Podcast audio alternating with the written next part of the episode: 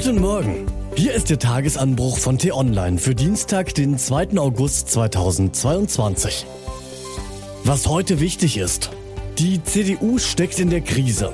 Sie weiß nicht, wer sie sein will und das ist gefährlich für die deutsche Demokratie. Heute geschrieben vom politischen Redakteur Tim Kummert. Unter Mikrofon bin heute ich, Till Schibitz. Hi. Nutzen Sie denn die Fotoplattform Instagram für Ihre politische Bildung? Ganz ehrlich, ich kann das nur empfehlen. Denn trotz aller Inszenierung bekommt man dort eine Vorstellung davon, was Politikern wichtig ist. Ganz besonders deutlich zeigt sich das gerade beim CDU-Chef Friedrich Merz. Er postet manchmal Zitate, ja, auch von sich selbst, in riesigen Lettern. Zur Krisenstrategie Deutschlands zum Beispiel. Keine Denkverbote. Zur Energieversorgung. Wir wollen alle Optionen offen halten. Präzise politische Ideen gibt es von Merz auf Instagram zwar nicht, dafür aber auch mal eine Attacke. Olaf Scholz hält die Flughöhe nicht. Zack. Merz selbst hält die Flughöhe, besonders in diesen Tagen. Er jettet durch Europa, präsentiert sich als eine Art besserer Kanzler. Hier ein Gipfeltreffen in Warschau, da eine Krisensitzung in Litauen. Demonstration von Diplomatie. Und alles wird auf Instagram dokumentiert. Die Bilder sollen schließlich stimmen.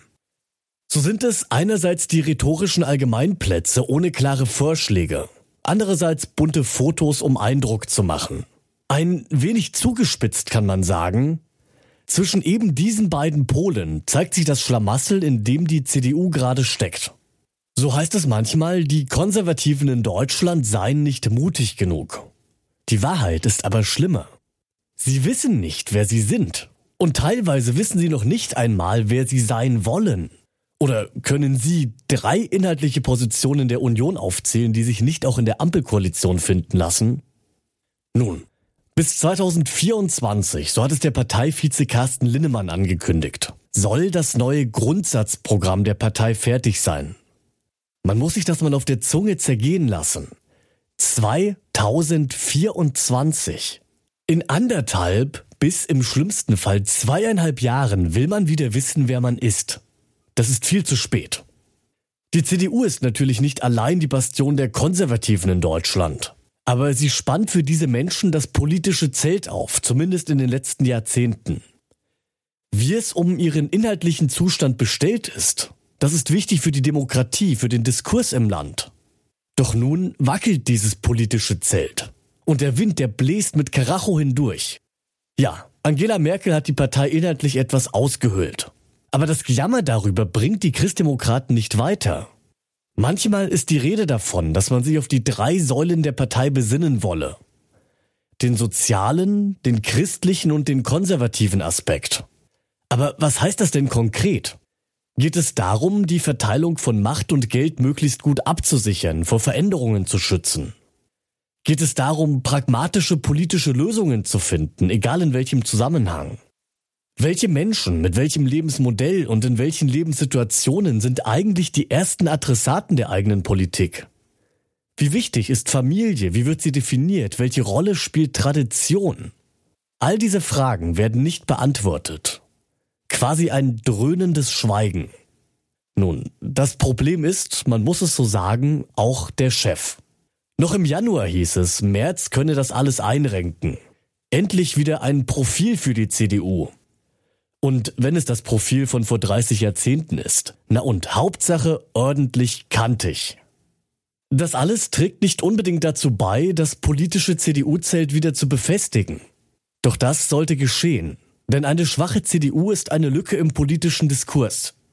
Nicht nur deshalb, weil dann ein Antreiber für die Ampel fehlt sondern vor allem, weil in solche politischen Lücken die Populisten besonders gern reinspringen.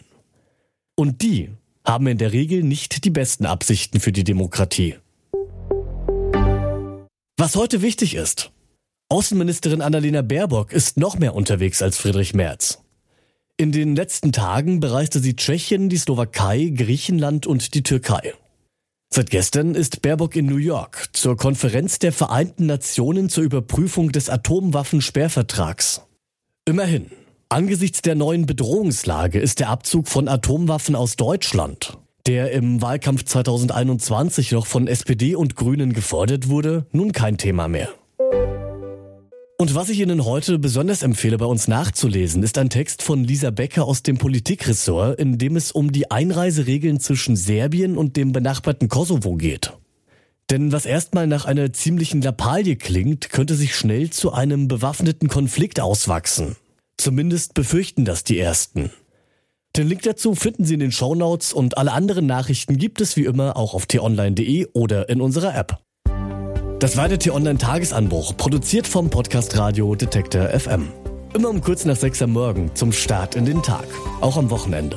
Den Tagesanbruch zum Hören gibt es auch in der Podcast-App Ihrer Wahl, kostenlos zum Abonnieren. Ich bedanke mich fürs Zuhören. Ciao.